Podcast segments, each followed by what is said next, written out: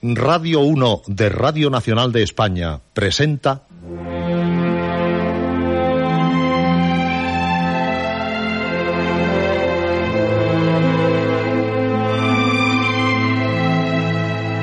Historias.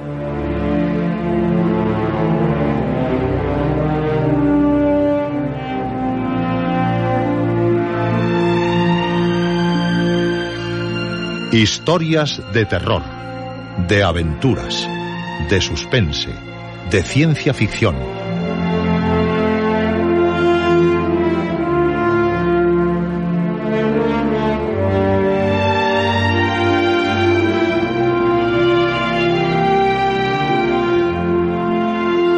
Un programa escrito y dirigido por Juan José Plans.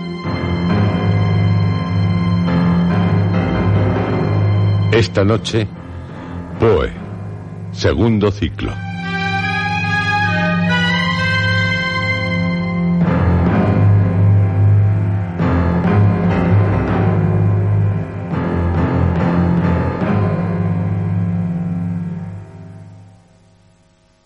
En esta noche, tétrica, algo negro, tan negro como la noche, oscura, espectral, se posa en el alféizar de su ventana. Con su pico, picoteará como unos dedos en una puerta, en el cristal.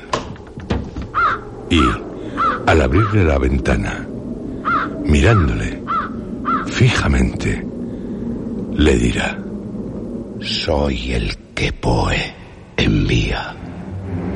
Poe, murmura usted, ilusionado, porque el cuervo, el cuervo de Poe, anuncia que él vuelve con más historias.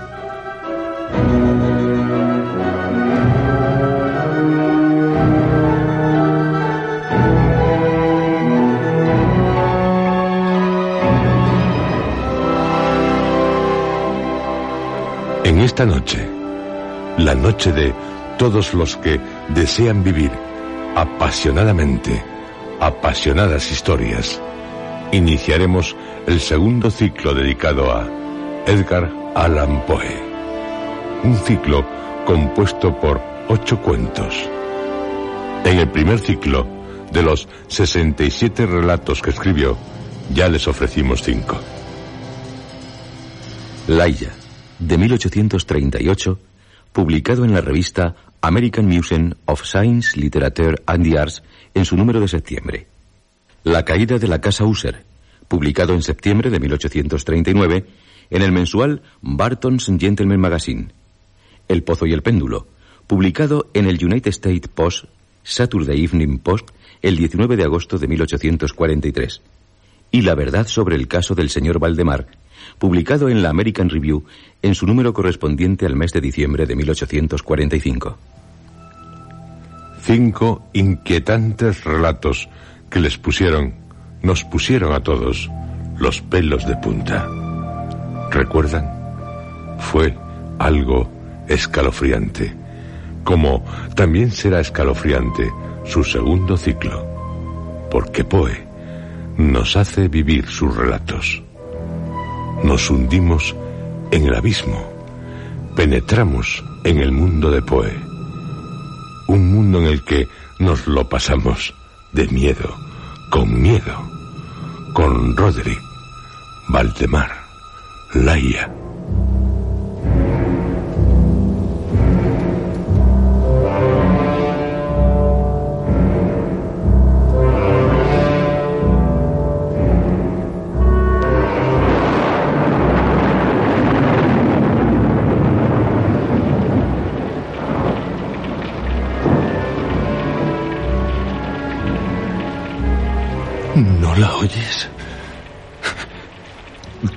Roderick, La enterramos viva, viva. viva.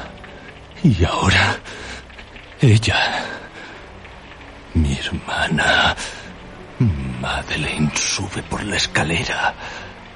Oigo sus pasos. Y su corazón pesado latir de su corazón. ¿No lo oyes? No, Roderick. Insensato. Ahí está. Madeleine.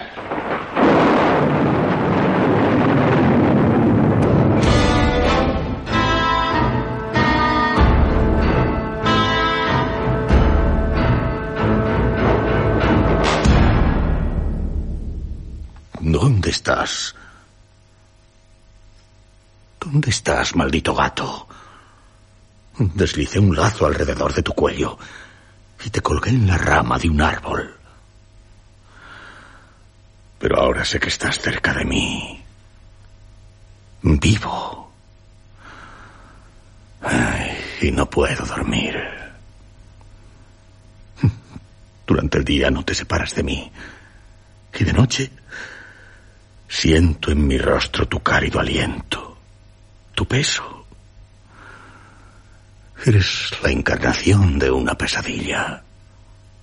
Una pesadilla de la que soy incapaz de escapar, que está perenne en mi corazón.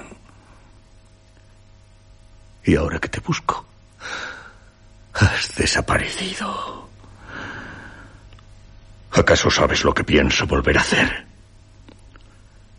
Esta vez, te lo aseguro, el golpe que te asestaré será mortal.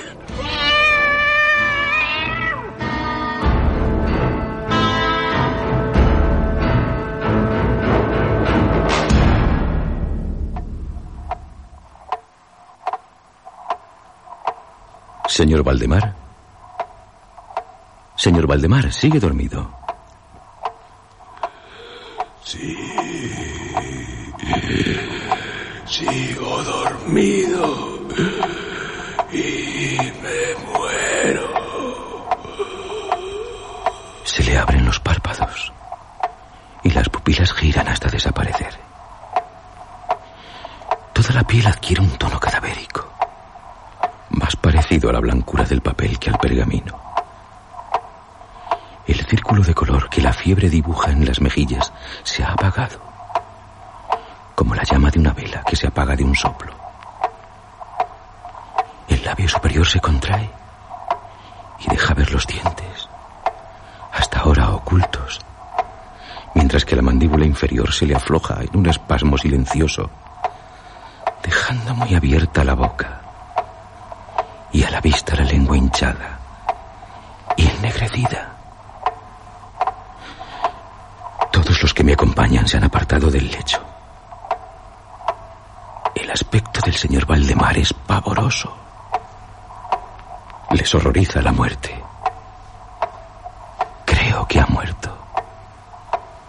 Veré si...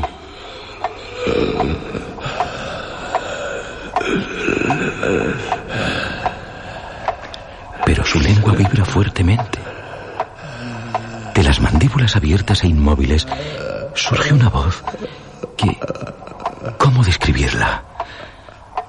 Una voz áspera, entrecortada, hueca, pero en conjunto resulta horrenda. Nunca voz así ha herido oído humano.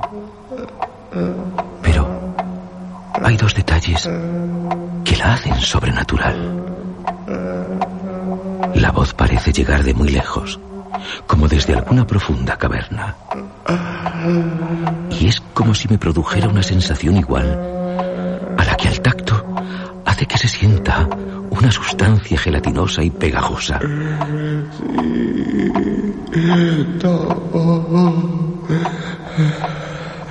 He estado durmiendo.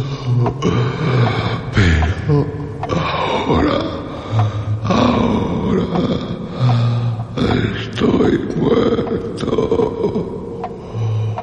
Muerto.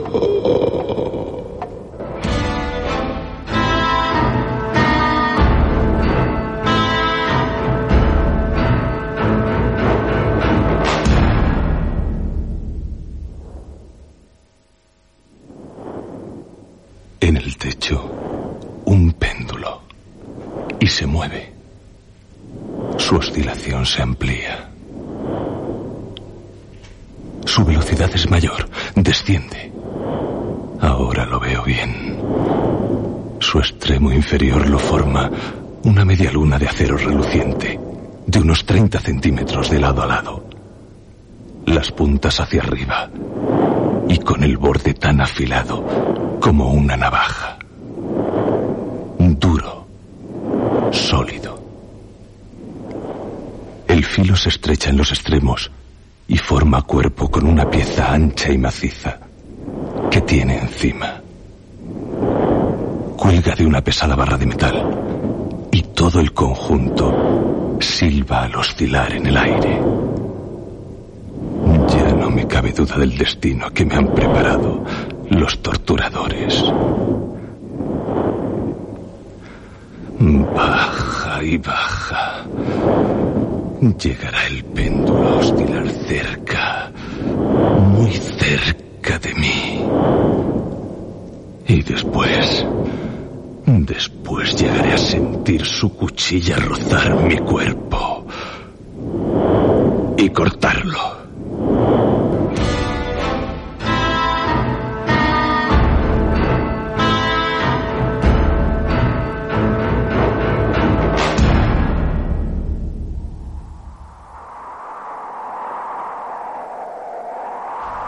Contemplando el cuerpo de Rowena, pensé en Laia. Me entregué a mis apasionadas visiones de Laia. Pero un suspiro me estremeció. Precipitándome hacia el cadáver, vi temblar sus labios. Un minuto después se entreabrían, descubriendo una brillante línea de dientes nacarados. Sentí que mi vista se oscurecía, que mi razón se extraviaba. Solo por un violento esfuerzo logré al fin cobrar ánimos para ponerme a la tarea que mi deber me señalaba una vez más. Había cierto color en la frente, en las mejillas y en la garganta. Un calor perceptible invadía todo el cuerpo. Hasta sentía latir levemente su corazón. Mi esposa vivía. Me entregué a la tarea de resucitarla. Froté y friccioné las sienes y las manos, pero en vano. De pronto, el color huyó. Las pulsaciones cesaron. Los labios recobraron la expresión de la muerte. Y un instante después, el cuerpo todo adquiría el frío del hielo, el color lívido, la intensa rigidez. Y de nuevo me sumí en las visiones de la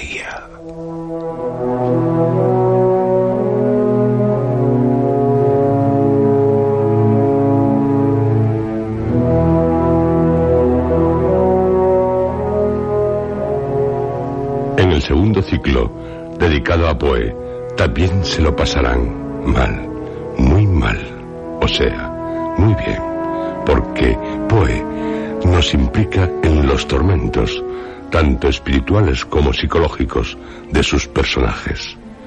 Nos hace ser personajes de sus historias y nos hunde en el terror, en un puro terror, el terror de Poe, de quien, como escribió Charles Baudelaire, fue siempre grande, y lo es, y lo seguirá siendo.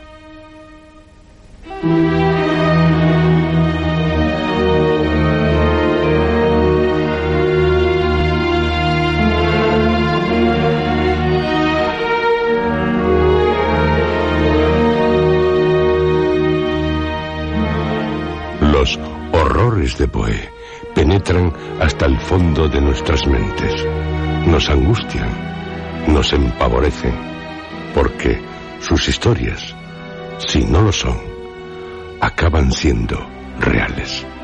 Como dijo J.R. Hammond, Puede que el aspecto más fascinante de la obra de Poe sea el modo en que ilumina el mundo de la mente humana.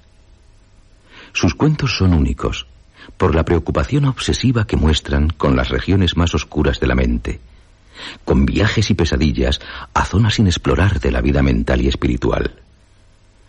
Una y otra vez se reproduce en sus relatos el motivo del descenso, real o simbólico, a los infiernos. Un pozo, una tumba, una cripta, con el que el personaje se libera del mundo exterior, a la vez que pierde su identidad.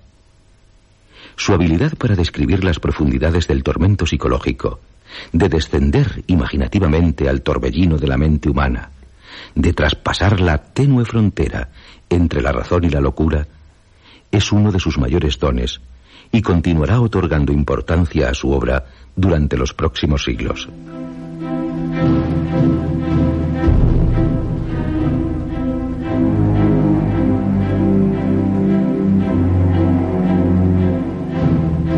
Y no olvidemos que la vida de Poe, tal como escribió Doren Stern, debió ser una pesadilla más horrible aún de lo que sus relatos o cartas nos dan a entender.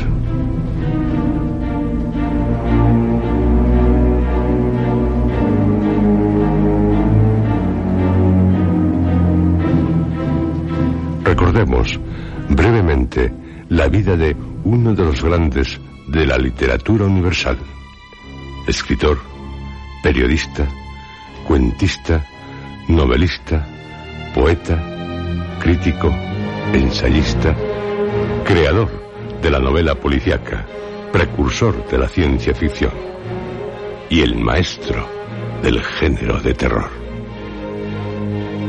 Poe nace en Boston, Massachusetts, el 19 de enero de 1809.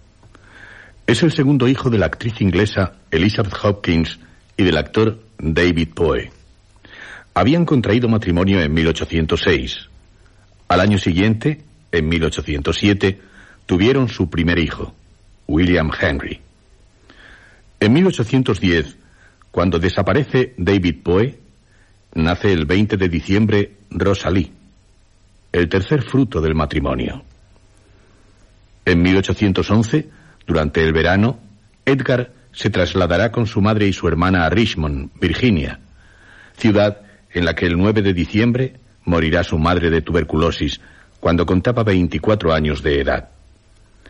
La familia del comerciante escocés John Allan adoptará a Edgar. Su hermana Rosalie es adoptada por la familia Mackenzie.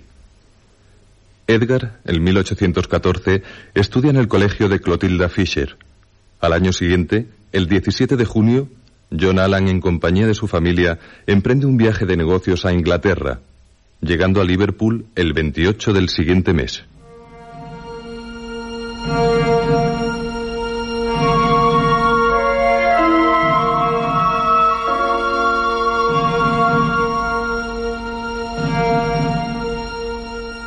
Permanecen una temporada en Escocia. Edgar estudia en la escuela local de Irving. En 1816 se trasladan a Londres, ingresando Poe en un pensionado para señoritas, el Daburg. Después pasará tres años en la Manor House School del reverendo John Bransby, en Stock Newington. Nos la describirá en su relato William Wilson. La familia Allan, en 1820, en junio, regresa a Richmond. Llegan el 2 de agosto. Y durante un tiempo se hospedan en casa de Charles Ellis, socio de Allan. En 1821, año en el que nace en París Charles Baudelaire, que tanto haría por difundir la obra de Poe, continúa los estudios en la escuela de Joseph Clark y dos años después en la de William Barke. El 4 de febrero de 1826 ingresa en la Universidad Estatal de Virginia, en Charlottesville, donde permanece hasta diciembre, en que vuelve a Richmond. Elmira Royster, una muchacha de la que se había enamorado, ya está comprometida con otro, algo de lo que se entera a su regreso. En 1827, Alan, su padre adoptivo, le prohíbe volver a la universidad, donde había contraído unas deudas de juego. Edgar rompe con él y parte para Boston, el 24 de marzo, ciudad a la que llega el 7 de abril, alistándose el 26 de mayo en el ejército como soldado de artillería. Lo hace con el nombre de Edgar A. Perry.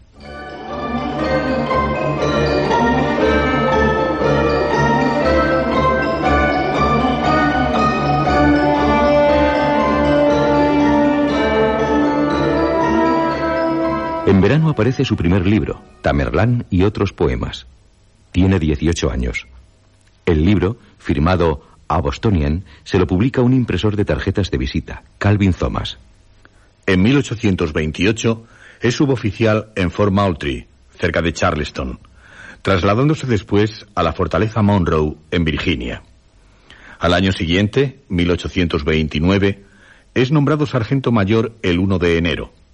El 28 de febrero muere su madre adoptiva.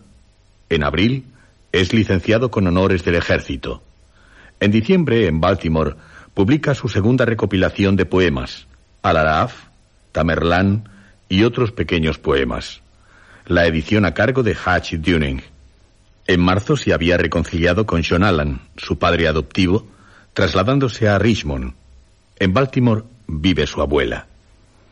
En 1830 ingresa en la Academia Militar de West Point, de la que será expulsado al año siguiente, año en el que rompe definitivamente con su padre adoptivo, que había vuelto a contraer matrimonio en 1830 con Luisa Gabriela Patterson, con la que tendrá tres hijos. En abril, publica su tercera recopilación, Poemas. El libro es publicado por Elan Bliss, en Nueva York, gracias a ser sufragado por sus compañeros cadetes. Vivirá en Baltimore en casa de su tía María Glemm, en la que reina la pobreza. Su prima Virginia será un constante consuelo. El 1 de agosto muere su hermano mayor, William Henry. En 1832 se presenta a un concurso literario dotado con 100 dólares, organizado por el Philadelphia Saturday Courier, que no gana. Pero el semanario sucesivamente publica los cuentos que presentó. Metzengerstein, El Duque del Omelet, Bombón, El aliento perdido y Cuento de Jerusalén. Al año siguiente, 1833, gana el primer premio del certamen literario convocado por el Baltimore Saturday Visitor, con su cuento El manuscrito hallado en una botella. También publica su poema, El Coliseo. Comienza localmente a ser conocido. En 1834 fallece John Allan, pero no deja nada en herencia a Poe. Al año siguiente, 1835, tras entablar conocimiento con Thomas White, propietario de la revista Southern Literary Messenger, logra que lo contrate como redactor. Fija su residencia en Richmond, llevándose a su tía y a su hija Virginia a vivir con él. Sube la venta de la publicación con sus colaboraciones. Publica Berenice, Los Leones, Morela, La Cita, Sombra, El Rey Peste, y la incomparable aventura de un tal Hans Fall, siendo este último cuento muy celebrado. Poe se casa con Virginia el 16 de mayo de 1836. Su prima solo tiene 13 años. Ello les obliga a falsificar la fecha de su nacimiento. Rompe con el director del Southern Literary Magazine y publica el ensayo El jugador de ajedrez de Melsel. Al año siguiente, 1837, se instala con su familia en Nueva York, donde trabaja en la New York Review por poco tiempo, ya que la revista sufre una crisis financiera. Publica Silencio en el Baltimore Book y Mistificación en el American Monthly Magazine. Su tía abre una pensión. En 1838, primero en episodios en el Southern Literary Messenger y después en libro por Harper, aparece su obra más extensa, la novela Narración de Arthur Gordon Pym. Sin su último capítulo, en Londres, lo hará la editorial de Willey Putnam.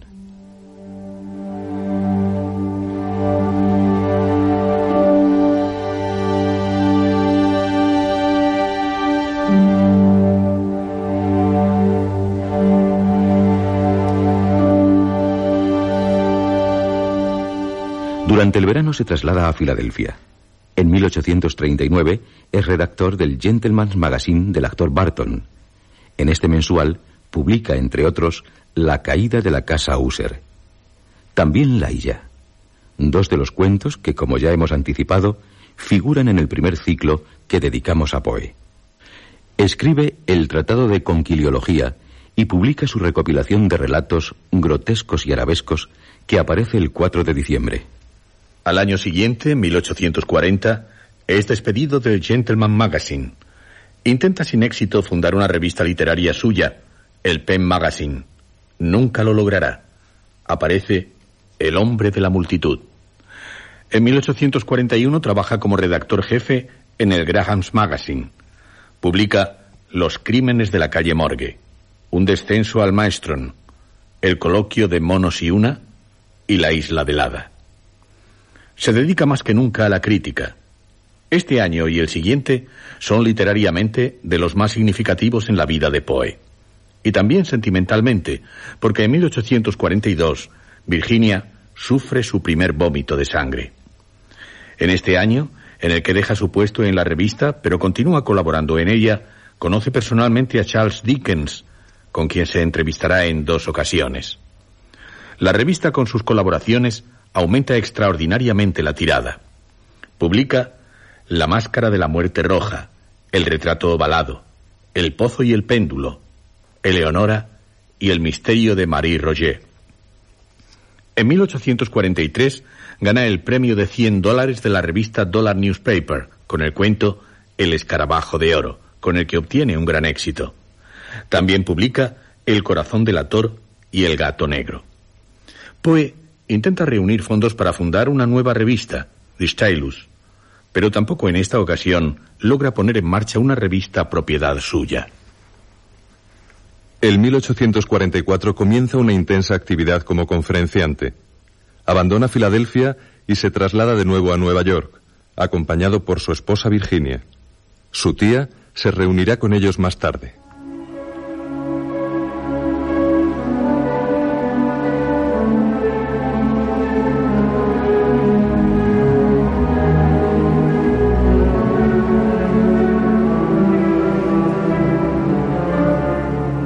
En octubre logra emplearse en el New York Mirror.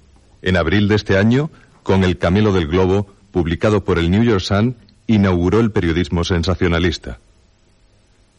La travesía del Atlántico fue relatada como si realmente se hubiera hecho. El Cuervo surge en la casa de campo de Patrick Brennan, a orillas del Hudson, que se publicará el 29 de enero del año siguiente, 1845, en el Evening Mirror, bajo el seudónimo de Quarles. Sigue publicando relatos como El entierro prematuro, La carta robada, Conversación con una momia, La verdad sobre el caso del señor Valdemar. Pero es el cuervo quien le hace gozar de una extraordinaria fama. Todo un bestseller de la poesía, algo muy difícil de lograr. Colabora en el Broadway Journal, del que será redactor jefe, pasando a ser su propietario en octubre. Publica la antología de cuentos Tales en julio, y El Cuervo y otros poemas en noviembre. Inicia su amistad con Franz Sargent Oswood. En 1846 deja de publicarse el Broadway Journal. En mayo, la familia se traslada a una pequeña casa de campo en Forham, a 20 kilómetros de Nueva York, donde escribe Eureka. Aparece en el barril del amontillado y filosofía de la composición. Al año siguiente, 1847, Fallece su esposa Virginia, el 30 de enero. Poe sufre una congestión cerebral. Entabla amistad con Marie-Louise Sioux y continúa trabajando en Eureka. Publica El dominio de Argem y Ulalume. En 1848, a finales de mayo, Marie-Louise Sioux rompe su amistad con Poe, quien al mes siguiente conoce a Nancy Richmond en Lowell, Massachusetts, la Annie de sus últimos poemas. En julio se publica Eureka. La tirada, de 500 ejemplares, pasa inadvertida. El 21 de septiembre, en Providence, Rhode Island, conoce a Sara Elena Whitman, con quien se compromete en matrimonio. Compromiso que en diciembre quedará roto tras intentar Poe suicidarse el 2 de noviembre camino de Boston. En 1849 se publica Hoffroch y su ensayo El principio poético. Sale el 30 de junio de Nueva York. Breve estancia en Filadelfia. El 13 de julio continúa viaje hacia Richmond. Se encuentra con Elmira Royster, amor de juventud, que está viuda, y con la que se compromete en matrimonio. El 27 de septiembre emprende viaje de regreso a Nueva York, pero el 3 de octubre es hallado inconsciente en Baltimore y el 7 de octubre fallecerá en el Washington College Hospital de esta ciudad. Annabel Lee se publicará dos días después de su muerte. Sería enterrado el 8 o el 9 en el cementerio presbiteriano de Baltimore.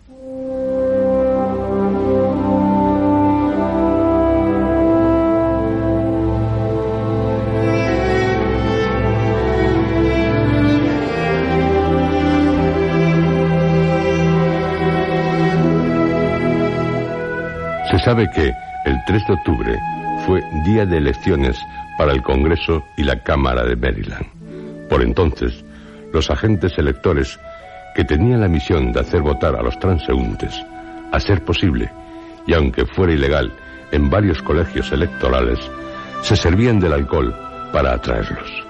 Se supone que Poe fue víctima de algunos de ellos. El impresor Josh W. Walker lo encontró tendido en la calle. Poe, pese a su lamentable estado, aún tuvo fuerzas para darle el nombre y la dirección del doctor Snodgrass. Walker escribía precipitadamente una nota al doctor.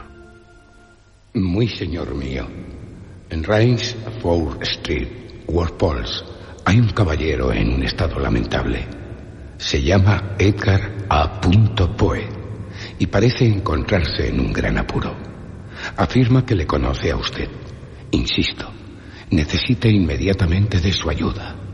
A toda prisa, su respetuoso Josh W. Walker.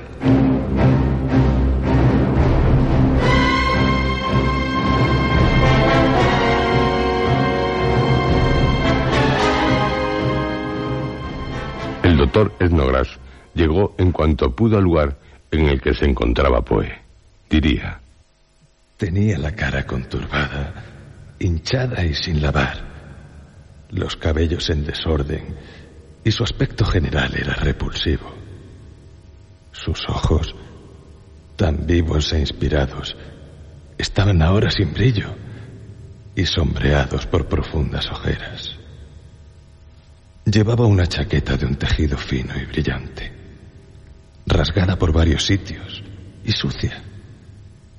Y el pantalón estaba increíblemente raído y maltrecho. No llevaba chaleco ni pañuelo al cuello.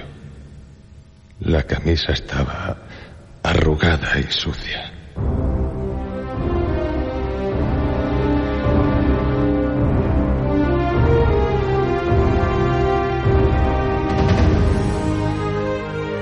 Poe sería trasladado al Washington College Hospital. El doctor Enogras estaba preocupado por el corazón de Poe. El doctor Moran, días después de su muerte, informaría a su tía Clem. Cuando le trajeron al hospital, se hallaba inconsciente. No sabía quién le había traído ni con quién había estado antes. Después, le sobrevino un temblor en los miembros y un delirio incesante en el que se dirigía a seres fantásticos e imaginarios que veía en la pared. La cara estaba pálida y el cuerpo cubierto de sudor. No conseguimos calmarle hasta el segundo día después de su ingreso. Di orden a los vigilantes de que me llamaran inmediatamente cuando recuperase el conocimiento, y así se hizo. Le pregunté por su familia, por su casa, por sus padres. Solo daba respuestas inconexas e incompletas. Me contó, sin embargo, que tenía una esposa en Richmond, lo cual no es cierto, como he podido saber después, y que no sabía cuándo había dejado esa ciudad ni lo que había pasado con su maleta. Intenté reavivar su ánimo, que decaía rápidamente. Por eso le dije que esperaba que en pocos días estaría de nuevo en compañía de sus amigos y que me alegraría mucho de poder contribuir de alguna manera a su bienestar y a su comodidad. Al oír estas palabras, profirió un grito fuerte y me dijo con vehemencia que lo mejor que podía hacer por él su mejor amigo era meterle una bala en la cabeza, que preferiría desaparecer bajo tierra para no tener que seguir viendo su propia degradación. Poco después, pareció dormirse y le dejé unos minutos. Pero cuando volví, se encontraba otra vez vivamente alterado y oponía a los dos enfermeros que le mantenían en la cama una fuerte resistencia. Esta situación duró hasta el sábado. Había sido ingresado el miércoles. Durante toda la noche y hasta el domingo a las tres de la madrugada, estuvo llamando a un tal Reynolds. Después de las tres, se operó en él un cambio radical. Debilitado por los esfuerzos, se quedó más tranquilo y parecía dormitar. Sobre las cinco, volvió la cabeza hacia un lado. Dijo, Dios ayude a mi pobre alma, y expiró.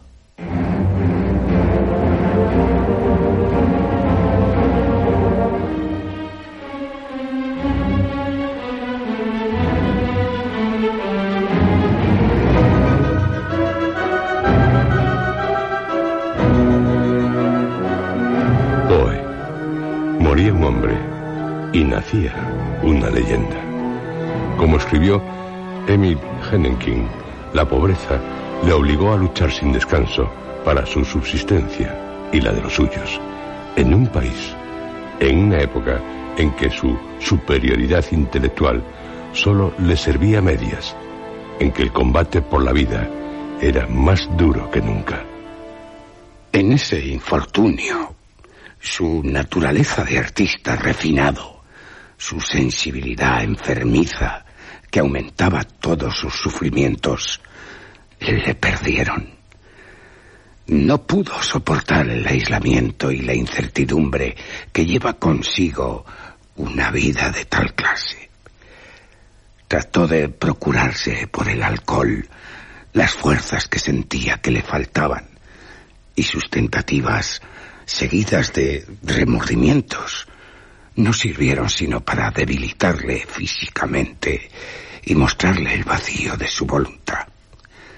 Su neurosis constitucional, y según él pretendía, hereditaria, le exageró con ello aún más. Así llegó a sus tristes últimos años, en los que no tuvo ni el valor de empedernirse resueltamente en su vicio, ni de darse cuenta de cuán importunas se juzgaban sus peticiones de simpatía.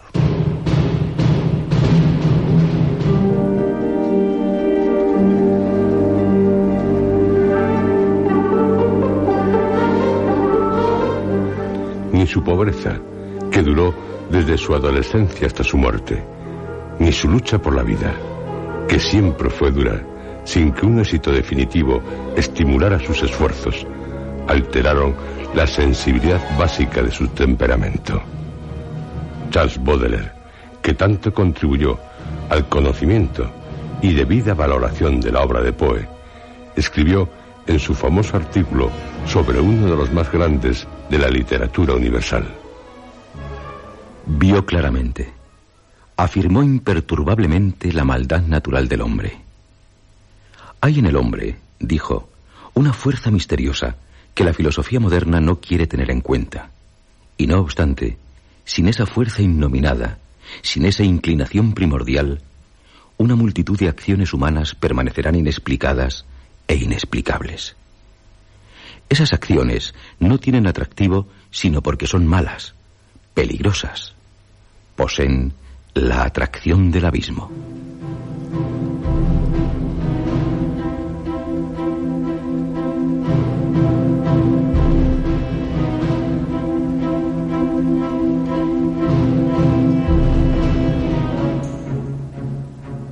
El abismo de Poe. El abismo que nos lleva a sus mundos. Los misteriosos, espantosos, siniestros, horribles mundos de El corazón del ator. El retrato oval. Un entierro prematuro. Silencio. El tonel del amontillado. La máscara de la muerte roja. Morela y Berenice. Los relatos que componen el segundo ciclo dedicado a Poe. El corazón del ator, de Telltale Heart, se publicó por primera vez en The Pioneer en enero de 1843. Es uno de los cuentos de Poe. Los otros son William Wilson y El demonio de la perversidad, en los que el crimen se vuelve contra quien lo ejecuta, llegando a destruirle. El retrato oval, cuyo título original fue Life in Death, se publicó en abril de 1842 en el Graham's Ladies and Gentlemen Magazine. En este cuento, de intenso contenido, revive el medallón, un retrato en miniatura de Elizabeth Arnold, su madre, que Poe tuvo siempre consigo. Un entierro prematuro, de Premature Burial, se publicó en el Dollar Newspaper el 31 de julio de 1844. Para unos es un cuento, para otros es un artículo. De lo que no cabe duda es de que los casos que nos relata son estremecedores. Silencio. A Fable, cuyo título original fue Siope, a Fable, se publicó en 1837 en The Baltimore Book al New Year's Present. Según Allen, la contribución más majestuosa de Poe a la prosa. El tonel del amontillado, de Cask of Amontillado, se publicó en el Goddess Ladies Book, el noviembre de 1846. Una espantosa tragedia se consuma durante un carnaval. La máscara de la muerte roja, The Max of the Dead, cuyo título original fue The Max of the Red Dead, a Fantasy, se publicó en mayo de 1842 en el Graham's Ladies and Gentlemen Magazine. Si hay una pesadilla de la que hay que huir, es esta. Morela Morela se publicó en el Southern Literary Messenger en abril de 1835. Para Poe, hasta que escribió El Aya, era su mejor cuento. Y es uno de sus mejores relatos. Berenice, Berenice, se publicó en marzo de 1835 en el Southern Literary Messenger. Trata un tema que hasta el propio Poe consideró demasiado horrible.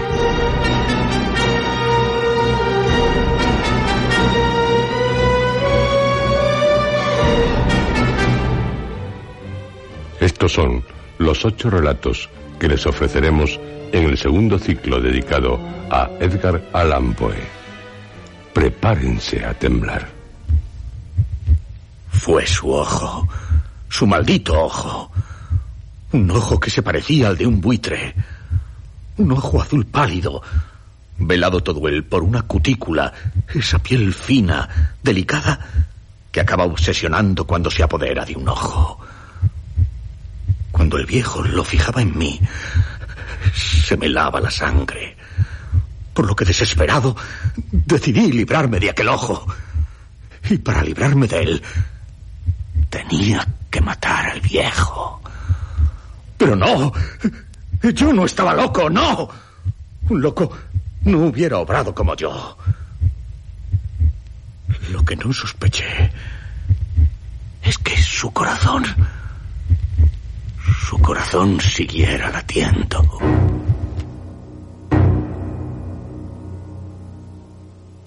Los rayos de las muchas bujías del candelabro me permitieron descubrir una pintura que hasta entonces me había pasado inadvertida.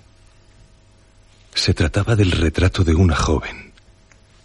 Su cabeza, sus hombros, los brazos, el seno y también los extremos de su radiante cabello se perdían en la vaga, pero profunda sombra que formaba el fondo del retrato. Tenía un hechizo el cuadro, una absoluta posibilidad de vida en la expresión de la joven. Al principio, tal posibilidad me sobresaltó. Después, me confundió y me aterró. Levanté los párpados. Estaba todo oscuro, muy oscuro, con la intensa y total capacidad de la noche que dura para siempre. Intenté gritar y mis labios y mi lengua reseca se movieron convulsivos. Pero ninguna voz brotó de los cavernosos pulmones que oprimidos como por el peso de una montaña, jadeaban y palpitaban con el corazón en cada inspiración laboriosa y difícil. El movimiento de las mandíbulas en el esfuerzo por gritar demostró que estaban atadas, como se hace a los muertos. Sentí que estaba tendido sobre una sustancia áspera y que algo similar a los costados me estrechaba. No me había atrevido a mover ninguno de los miembros, pero entonces lo hice. Levanté con violencia los brazos que estaban estirados, con las muñecas cruzadas. Golpearon la sustancia sólida que se extendía sobre mi cuerpo. Ya no dudé más. Estaba dentro de un ataúd.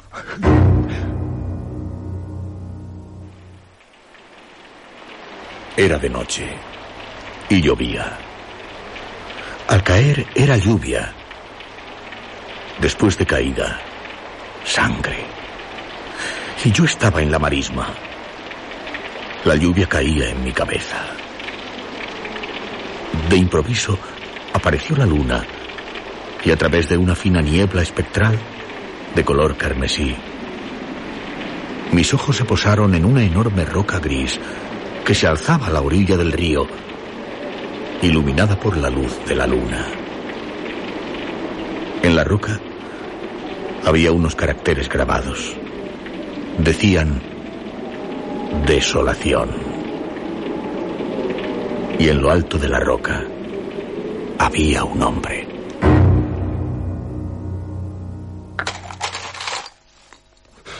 Estoy acabando. He completado la décima hilera. Y ahora... Ahora finalizo la undécima.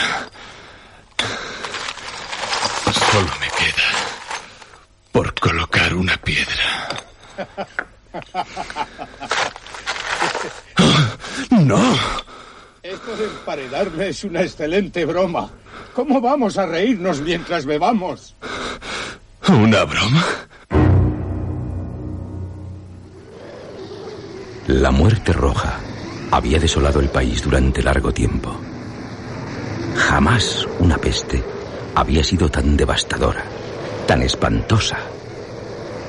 La sangre era su encarnación y su sello. El rojo y el horror de la sangre. Comenzaba con agudos dolores, un vértigo repentino y luego los poros sangraban, sobreviniendo la muerte. Las manchas escarlatas en el cuerpo y la horrible expresión de las víctimas eran el bando de la peste. La muerte roja. Habían pasado dos lustros. ¿Qué, qué me impulsó a agitar el recuerdo de la muerta? De Morella. ¿Qué demonio me incitó a musitar aquel sonido cuyo simple recuerdo solía hacer afluir torrentes de sangre purpúrea de las sienes al corazón? ¿Qué espíritu maligno habló desde lo más recóndito de mi alma cuando en aquella bóveda oscura, en el silencio de la noche, susurré Morella?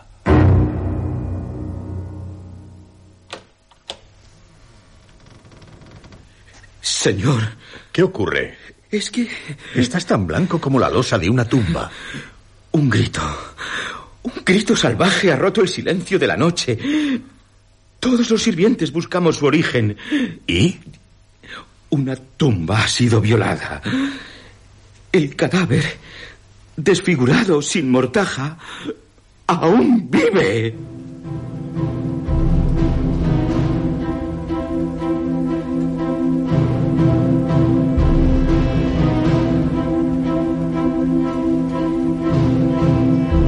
Preparados para vivir tales situaciones límite? Seguro que sí, porque todos deseamos hundirnos en el abismo de Poe. Por un camino oscuro y solitario, encantado por trasgos malos, donde un ídolo al que llaman noche reina majestuoso en un negro trono yo he llegado a estos países hace poco desde un lugar extremo, oscuro Tule. desde un clima tormentoso y que está fuera del espacio, fuera del tiempo. Insondables valles y grandes pantanos, precipicios, cuevas y bosques de gigantes, con formas que no hay hombre que pueda describir con exactitud por las lágrimas que caen por doquier. Las montañas sobresalen siempre en mares sin playas, mares que aspiran sin agotarse, agitándose hacia cielos flamígeros. Lagos que se extienden ilimitadamente sus solitarias aguas, solitarias y muertas. Sus dormidas aguas, dormidas y heladas, con la nieve de los lirios agonizantes. Junto a los lagos que así extienden sus solitarias aguas, solitarias y muertas, sus tristes aguas, tristes y heladas, con la nieve de los lirios agonizantes, junto a las montañas, cerca del río, murmurando suavemente, siempre murmurando, junto a los verdes bosques, junto al pantano, donde tanto el sapo como el lagarto campan por los tétricos estanques y las lúgubres lagunas, donde moran los brujos, junto a los lugares más prohibidos, en el más melancólico rincón. Allí el viajero se encuentra aterrado, amortajadas memorias del pasado, extrañas formas que sobrecogen y suspiran cuando pasan al lado del caminante, formas vestidas de blanco, de amigos que hace mucho se dieron en agonía a la tierra y al cielo. Para el corazón cuyas penas son tantas, es un consolador lugar pleno de calma. Para el espíritu que camina en la sombra es, oh sí, un Eldorado deseado. Pero el caminante, viajando por él, no puede, no se atreve a mirarlo directamente. Sus misterios nunca son expuestos al débil y abierto ojo humano.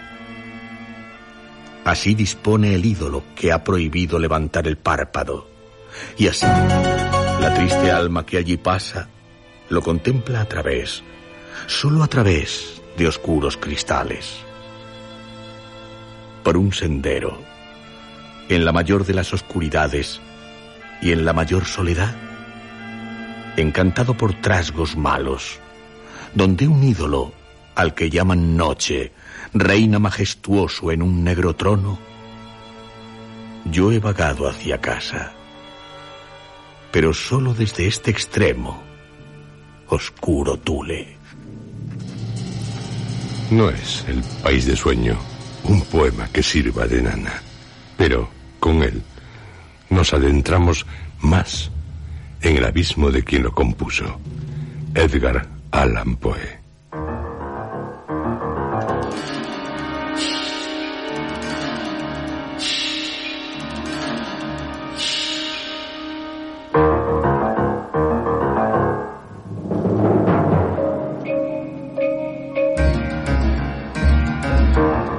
Escuchado ustedes dentro de la serie Historias.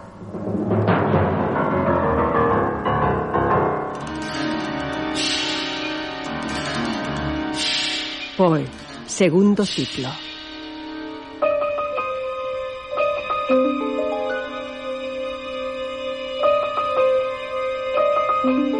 Este capítulo ha sido interpretado por Juan José Plans, Roberto Cruz, José Antonio Ramírez, Arturo Martín y Luis Alonso Carrasco.